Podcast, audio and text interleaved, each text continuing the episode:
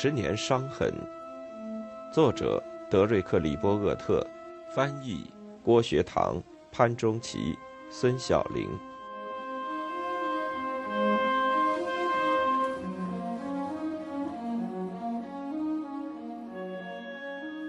一九四五年八月，乔治·奥威尔的《动物农庄》一书最终得以出版。这本身就是一个在战争期间出版物屡遭拒绝。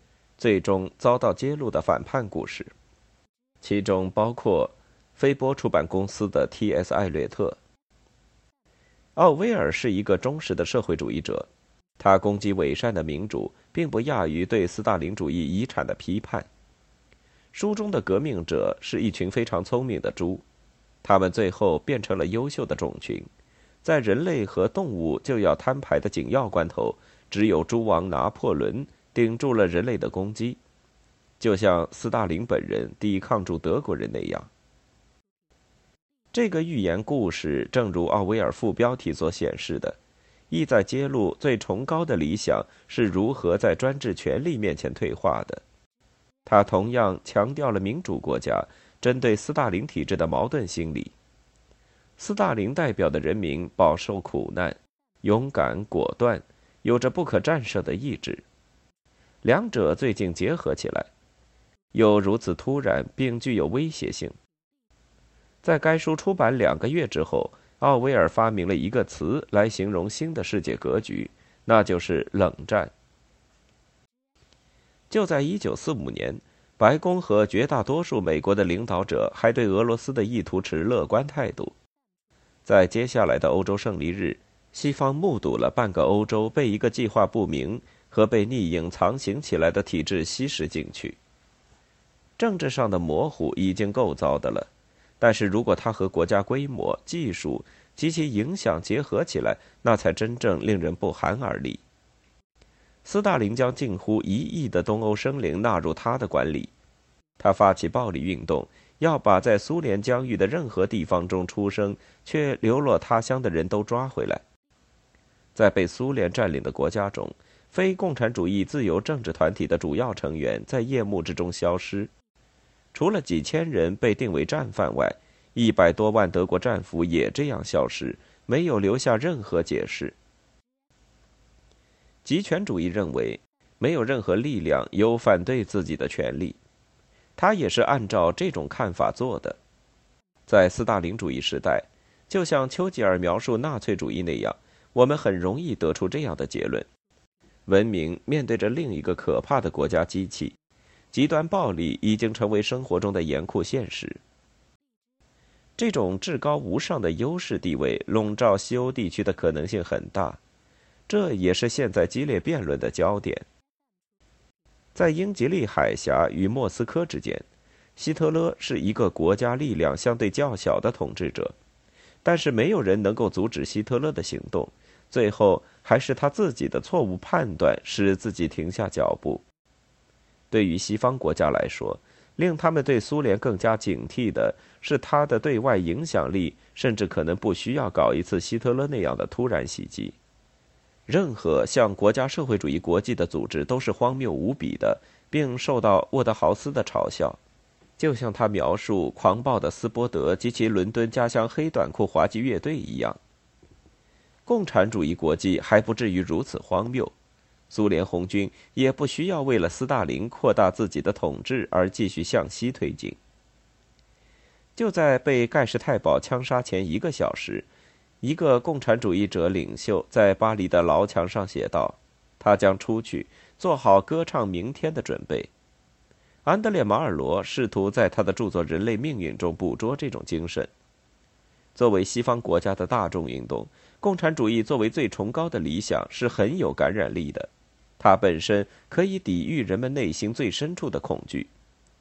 让·保罗·萨特在无意识中为他写下了墓志铭。要想毫不留情地告诉人们苏联的真相，那就是剥夺汽车工人们的希望。当战争接近尾声时，在法国和意大利的政府联盟和大工会组织中。共产主义者毫不掩饰将自己的忠诚交到谁的手里？在战争结束时，大部分欧洲实际上是那些未被红军占领的地方，显然陷入了风雨飘摇的混乱之中。目睹德国的破坏情况，麦克罗伊形容那是史无前例的，除非是回到罗马帝国，甚至经济动荡还要更加剧烈。在地球的另一面，就在广岛原子弹爆炸两天之后，斯大林最终对日宣战。战略服务办公室的卡林顿·斯威夫特陪同中国的大元帅朱德到伪满洲国，在那里，每一座日本人盖的工厂都已经被苏联红军洗劫一空。重要的是，他回忆到，除了朱德咬牙切齿的声音，一片死寂。这种可怕的世界对于美国而言可不是什么好事。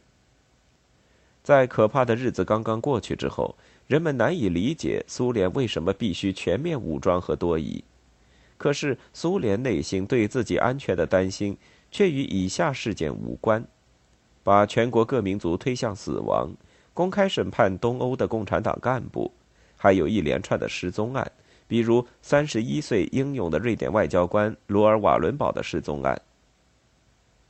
战争快要结束时，瓦伦堡在布达佩斯被绑架，两年后他很可能死在了卢比昂卡秘密警察监狱。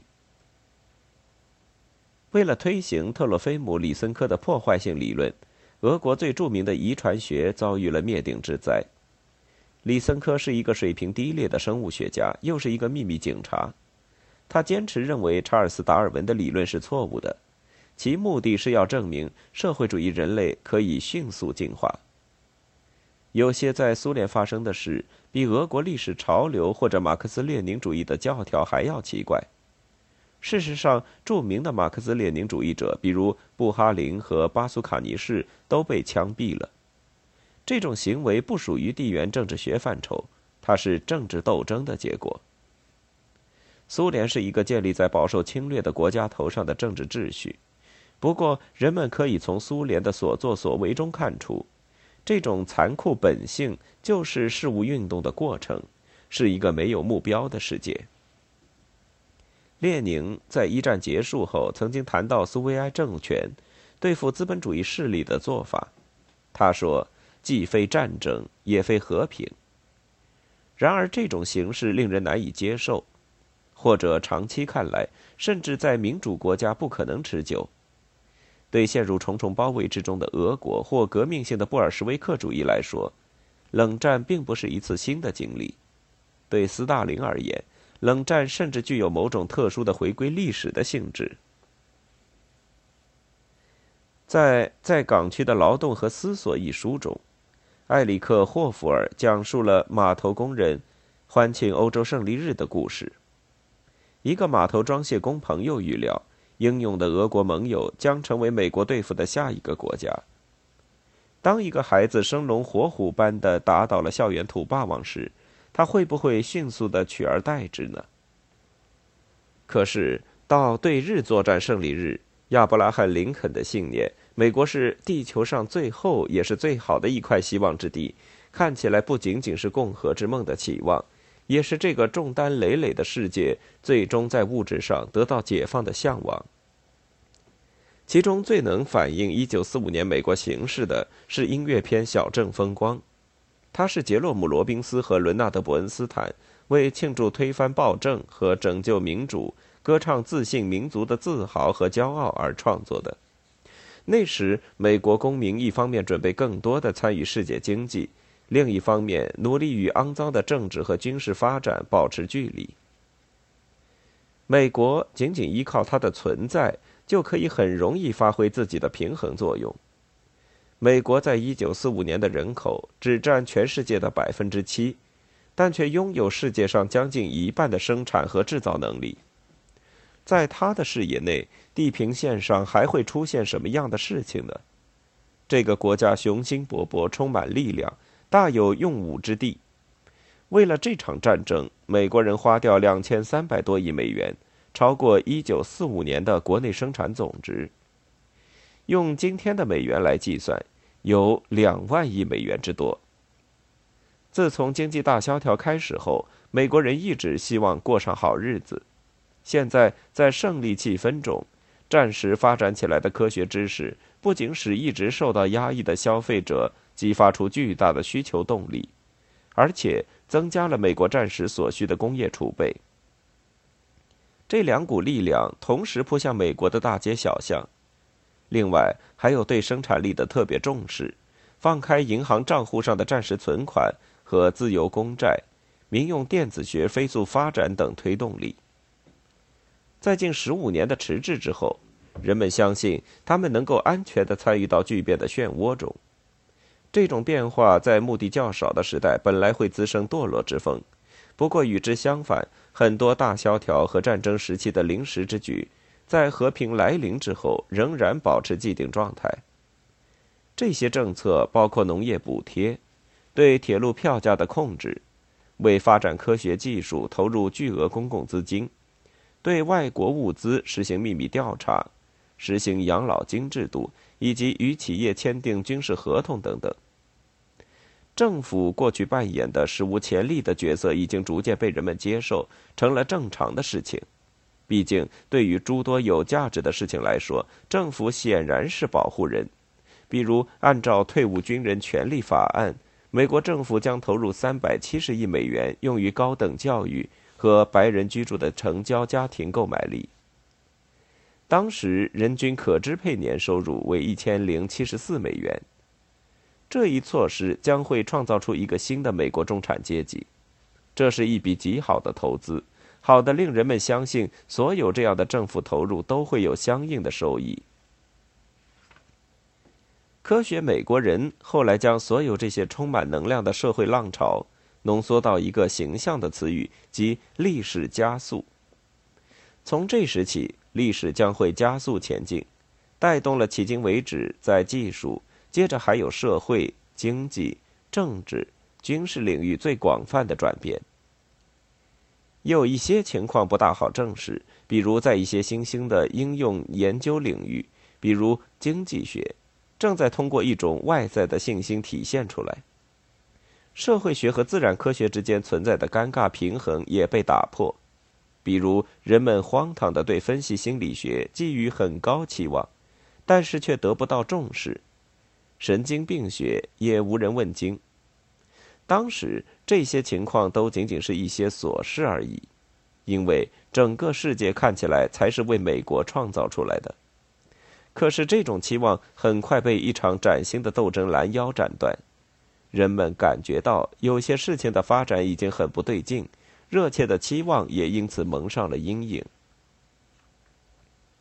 世界上的其他地方已经精疲力尽了，很多国家都需要美国的支持，这是一种非常适合国民精神的应急训练。可是美国很快就发现自己已经深深的陷入世界事务之中，甚至比那些美国事迹的倡导者所梦想的还要深。到一九四五年秋，美国就实行一种警惕性更高、参与更加全面的对外政策，达成了初步共识。美国要防止诸如因关税造成的经济萧条、权欲熏心的独裁者上台等事情的发生。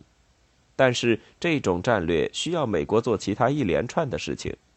问题是，美国还需要做多少？要花多长时间？要付怎样的代价？在大肆鼓吹世界领导者的背后，意味着全世界需要学会听命于美国，而不是美国需要沿着地球上最危险的道路和丛林小径跋涉前进。奇怪的是，美国有整整一代人如此迅速地投入到了一个追求理想化国防的世界，致力于保护那些他原本一无所知的遥远国家，并最终支持使用大规模毁灭性手段。并承担起几乎无人知晓的责任。同样重要的是，意见仍然严重扭曲的公众，尽管牢骚满腹，需要从口袋里掏出数万亿美元，在以后的四十多年中花得一干二净。对于这场冒险，人们无需为了发现什么难以置信的事情而去相信对外关系委员会或军工联合企业会有什么阴谋。令整个企业界极其头痛和仇恨的诺姆乔姆斯基经常说：“反直觉总是最有意思的。”美国在多大程度上走向全球主义？这个历史学家一直在争论的问题，对美国人来说却难以回答。不过，“全球主义”这个词本身作为一种学说和一种观念，含义是复杂的。从珍珠港事件到广岛事件，美国令人吃惊的对外行动就具有全球性影响，但不是全球主义的行动。美国军队在世界范围内出击，是因为国家的敌人在那些地方。除了战斗之外，美国别无他法。一旦敌人被打败，美国的对外干预行动又会变得迟缓和勉强，几乎总是站在远处，试图用技术和金钱代替现实的存在。到一九四五年末，有五个方面的因素在影响很多美国人对这个世界的判断。一是速度，最简单和最明显的加速度。一九三五年之前，只有科幻作家才相信原子弹，但在一九四五年八月，原子弹向全世界显示出美国具有既简单又强大的力量的事实。在一九三五年，谁也没有想到可以通过空袭夺取敌人的军事要塞，可是几年之后，就在比利时的埃本埃马尔。德国突击队实践了这种攻击方式，但是到了一九五零年，这种奇妙的战术又过时了。在任何已有充分准备的敌人面前，它失去了威力。就在那时，苏联出乎除斯大林之外所有人的意料，拥有了自己的核弹。正如德怀特·艾森豪威尔喜欢说的一句话：“在它起作用之日，就是其作废之时。”这是一个希望和威胁都不可思议的时代。从这个意义上讲，它是一个最好的时代，也是一个最坏的时代。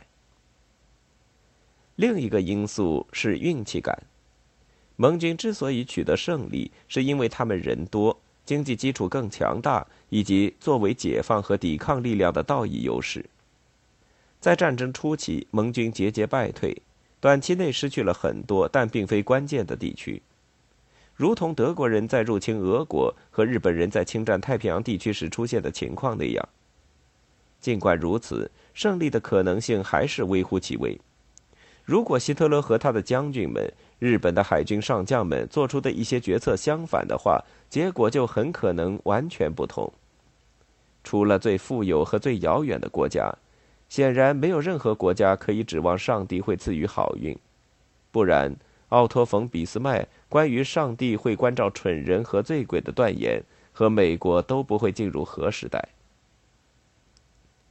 第三个因素是规模，这和美国人的感觉正好相反。无论是令消费者着迷的电子世界，还是令美国大众警惕的热核世界，这个世界的确变得越来越小。来自孤峰野岭的青年小伙子，有的在喜马拉雅山遇难。有的在复活岛外溺亡，有的从日本冲绳领回了新娘。科学技术将人们拉在一起，不过同样明显的是，纯粹地理规模大也可以提高某些国家的重要性，而且与历史上著名的国家有所不同，比如日、法、英、德等，他们的面积比德克萨斯州还小得多。美国、俄罗斯和中国属于一个等级。印度也在这个级别，这将是一个陆上力量的时代。国家的规模可以使力量的构成要素成倍的提高，它包括人口、资源，还有在厄运临头时稀释核打击的能量。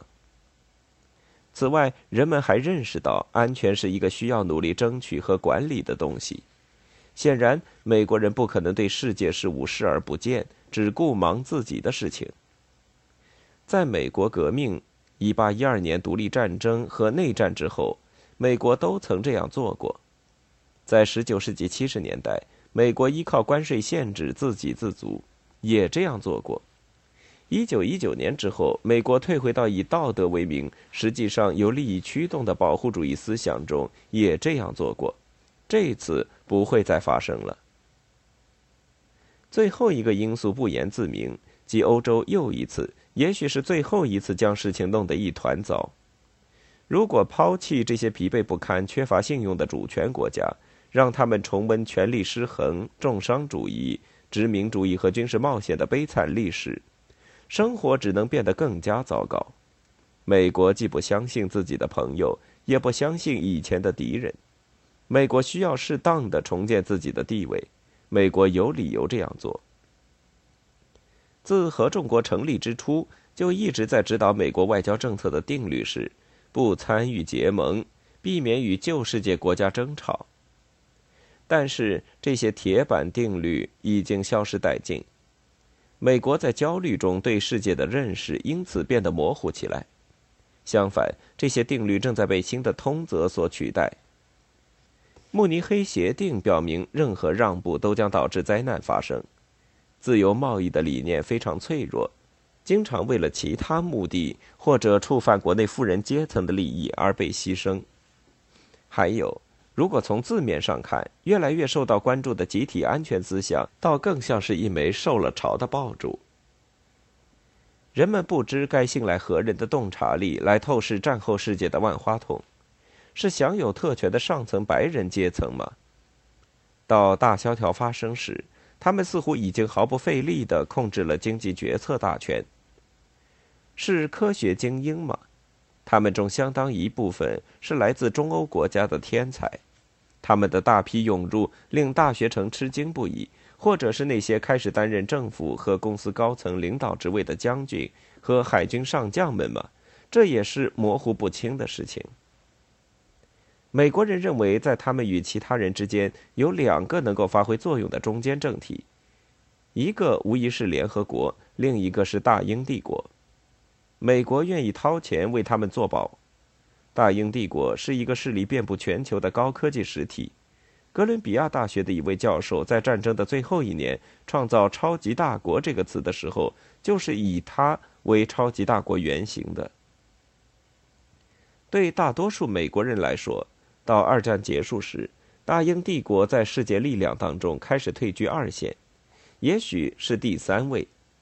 为了将世界从最邪恶的侵略者手中拯救出来。在整整一代人的战斗中，大英帝国或多或少一直是美国的盟友。大英帝国及其联邦共同体的疆域也有苏联的一半大，人口几乎是苏联两倍。英国自己也许在喷气引擎、计算机和核能研究方面处于领先地位，正如参议员休伯特·汉弗莱不久前所说。也许大英帝国可以成为美国的外部要塞。并且继续承担起英国治下的和平的角色。维持世界范围内的和平是大英帝国本质的一部分，可美国没有人完全做好取代英国角色的准备。这个外部要塞之说只是一个詹姆斯式的奇思异想，没有公开的承诺，原因和目标不明。看上去大胆，但最终只是一个空洞的姿态。如同大英帝国一样，美国在历史上对建立和保持权力军事所要付出的沉重代价深恶痛绝。毕竟，作为岛国，他们对这样的军事有自身独特的看法。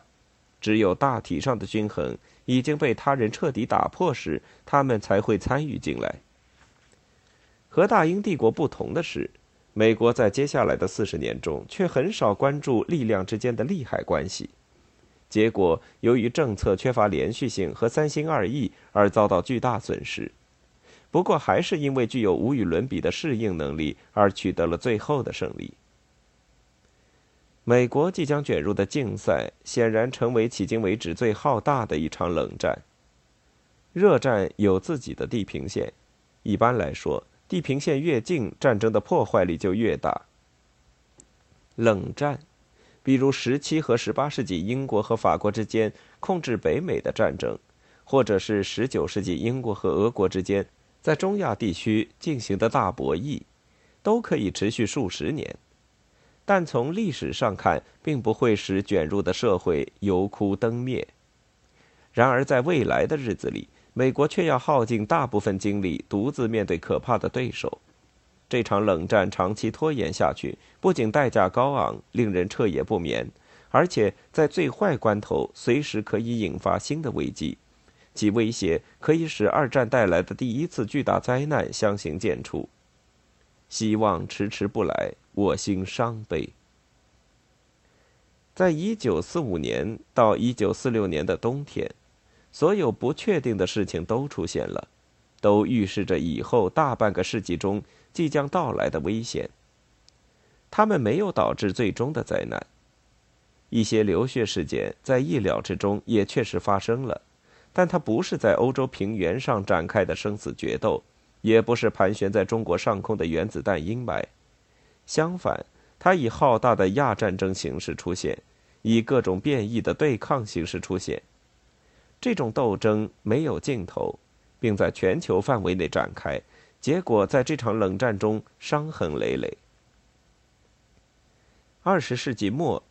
美国五角大楼向1945年到1991年期间在军队中服役的美国人颁发证书，以表彰他们在冷战期间做出的贡献。史密森尼博物馆就把冷战定在1945年与1991年之间。实际上，冷战的起始日期并没有这么明确。虽然1945年东西方之间充满对立的气氛。